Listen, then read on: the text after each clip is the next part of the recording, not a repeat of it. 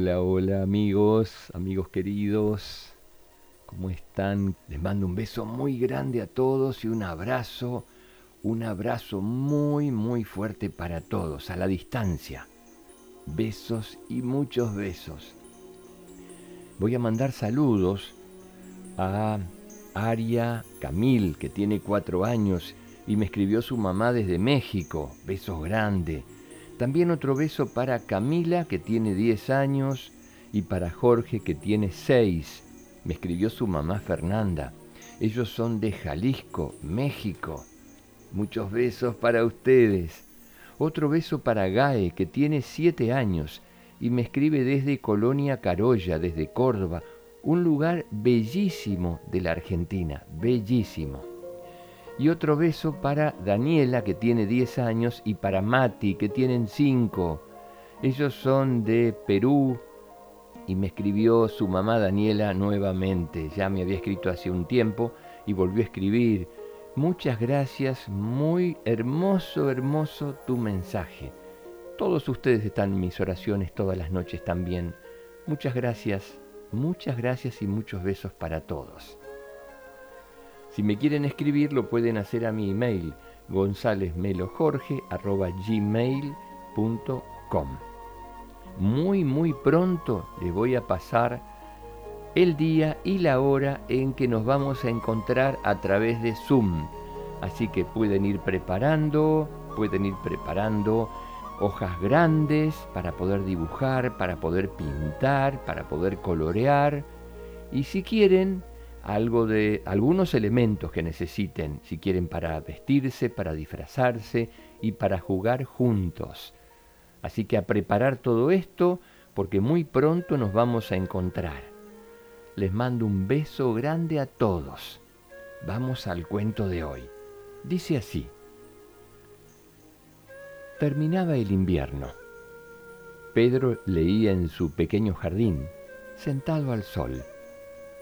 De pronto sintió frío y descubrió que una rama del manzano de la casa de al lado se lo tapaba. Era tan lindo leer al solcito por las tardes. Fue hasta la casa de su vecino y tocó el timbre. Cuando se abrió la puerta, Pedro no podía creerlo. Allí estaba Luis, su compañero de banco en la escuela. ¡Qué casualidad!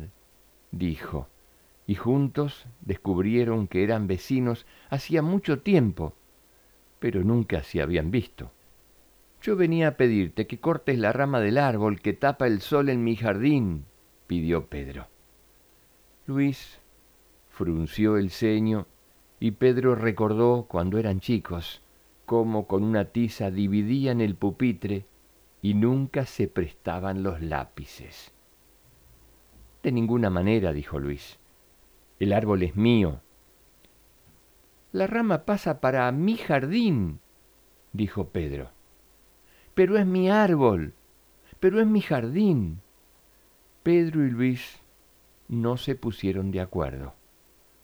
Al día siguiente, Pedro compró ladrillos y se los agregó a la pared para que la rama del árbol quedara del otro lado. Después se sentó a leer y descubrió que ya no era la rama lo que tapaba el sol, ahora era la pared.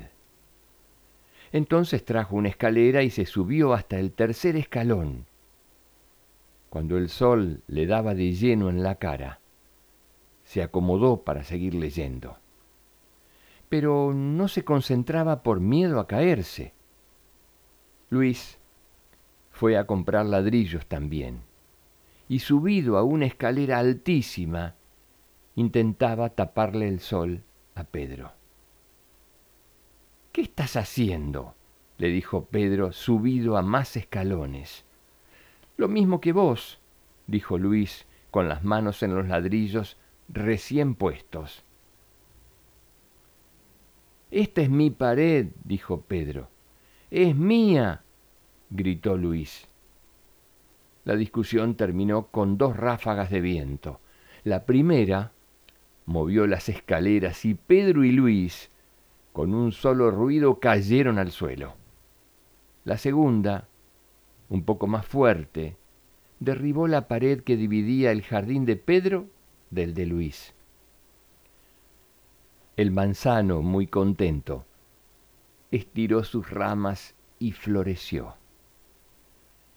Pedro y Luis descubrieron cuánto sol brillaba ahora en los dos jardines. Ese verano cocinaron juntos tartas de manzana con canela. Y yo les pregunto, chicos, ahora, ¿de qué habla este cuento? ¿Qué significa que cada uno de esos amigos subió una pared cada vez más alta para que la rama del árbol no lo molestara? ¿Qué significaba esto? ¿Es bueno lo que estaban haciendo ellos? ¿O era mejor tumbar esas paredes y dejar que el árbol lo pudieran compartir los dos y disfrutar de sus frutos?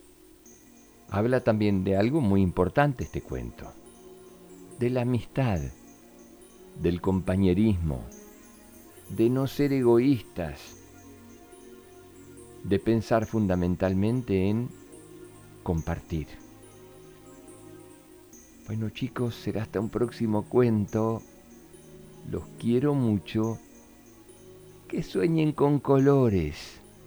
Todos los colores. Chao, chao.